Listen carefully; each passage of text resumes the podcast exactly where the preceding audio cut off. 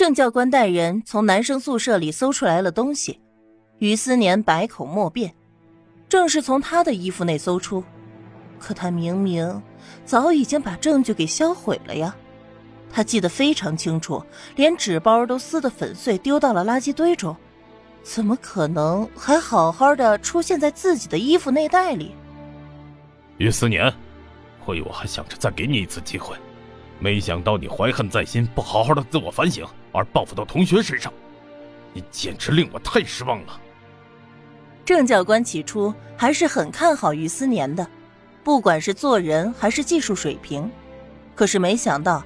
这小子还真是知人知面不知心，原来伪装的也太好了一些。要不是误打误撞牵扯进一个案子里，估计到现在也没人发现他在男女作风上的问题。没有触发，就更加发现不了他为了个人利益不择手段的行为，简直是太可怕了。郑教官想明白这一点，再看看眼前的于思年，就像是在看一个怪物。距离上一次被唐宁当众扇巴掌之后背上处分，这一次于思年感受到了更加深切的绝望。不，不可能，是是陷害，有人陷害我！于思年崩溃大吼，他根本就不明白是怎么一回事，这完全不可能啊！难道说，难道说傅小晴不止搞了他一个？难道傅小晴还有其他的帮手？是傅小晴，是傅小晴害我。他后知后觉想到了这个可能性，整个人如坠冰窟。郑教官带人把他抓走。你有话，等下可以好好的说。至于傅小晴，傅小晴已经生病住院了，女生宿舍里什么也没查出来。见有人去问话。傅小晴咳嗽的惊天动地，发烧烧的满脸通红。我我不知道，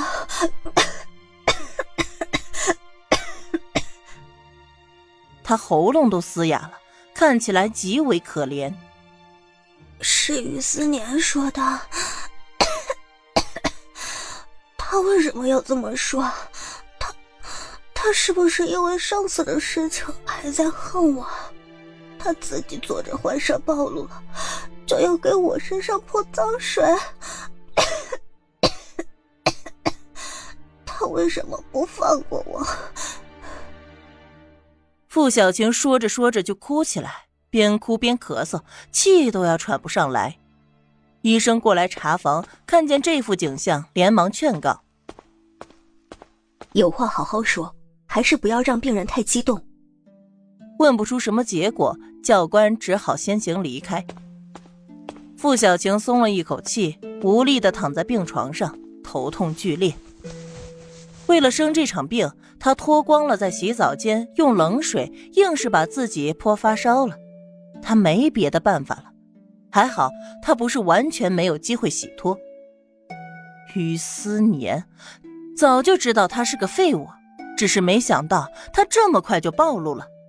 不过，他早就想过会有这种可能性。比起他来，于思年报复他的说辞更加令人信服。一向腼腆的刘翠翠，在看见学校里的老师经过她的病房要走的时候，勇敢地站了出来。老师，我有话说。我害怕发言会冤枉了人，所以一直不敢说。但，但我又想着自己有义务对老师如实报告。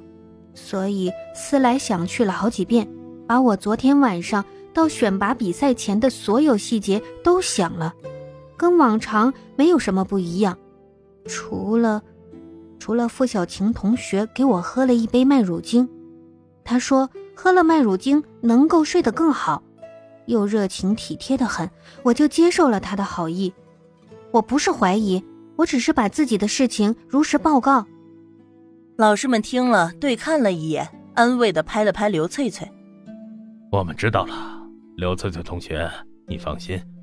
如果这件事情有问题，那么老师一定会查个水落石出的。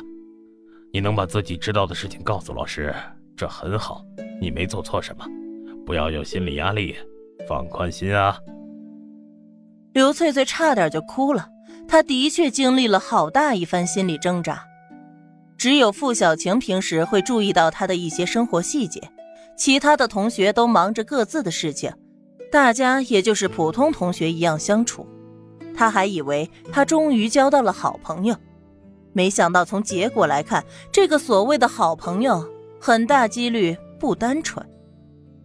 一个人指认付小晴可以说是报复，那两个人呢？还是毫无利益相干的两个人。老师们都是经验丰富的，又去搜查了女生宿舍，重点搜查付小晴，可依然是什么证据都找不出。那罐麦乳精倒是打开了，检查之后也没什么问题，有证据表明付小晴早上还冲了一杯来喝。就在大家都一筹莫展的时候，警局那边来人了。周能终于抓到了当初那个歹徒，相关人物都要再一次的接受询问，唐宁自然也到了。周能盯着他看，纳闷的问道：“小唐宁，你真是神了！你们抓到了谁？”唐宁估摸着会是个好结果。你不都知道了吗？真是个鬼精灵。周能从唐安那里得到了唐宁给出的思路：傅小晴的表兄弟。傅小晴从小在他姑姑家长大，姑姑家也有三个孩子，所以傅小晴有一个表哥、一个表弟，还有一个表妹。还真是他。唐宁有些惊讶，但好像也并不太意外，毕竟上辈子的新闻仔细分析，也还是可以发现一些问题。只是当初受到伤害的是他，还为此在脸上留了疤，而付小晴选择保全自己的好名声，一点都没有吐露关于凶手的信息。在这个时代，没有遍布满街的摄像头，也没有任何先进的设备和方式进行追查，最终只能不了了之。如果他是付小晴的表兄弟，那他为什么要这么做呢？而且傅小晴为什么不说呢？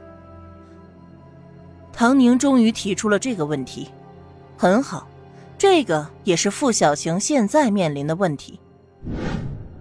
你和玉思年第一次到警局配合调查的时候，我的记录很清楚，你们说的是从来都没见过这个歹徒，也记不清楚长什么样子，不知道他为什么突然要行凶。周能冰冷的口吻让付小晴浑身颤抖。难道真的被抓到了？我，我不知道你在说什么。他牙齿咯咯响，喉头有痒意涌上来。好，那我说的更明白一些。周能掷地有声。或许你认识一个叫许大华的人。傅小晴的手指一下子攒得紧紧的，表情有一瞬间的扭曲。许大华那天的持刀歹徒。和你争吵过后，伤害了路过的唐宁，这事儿你有印象吗？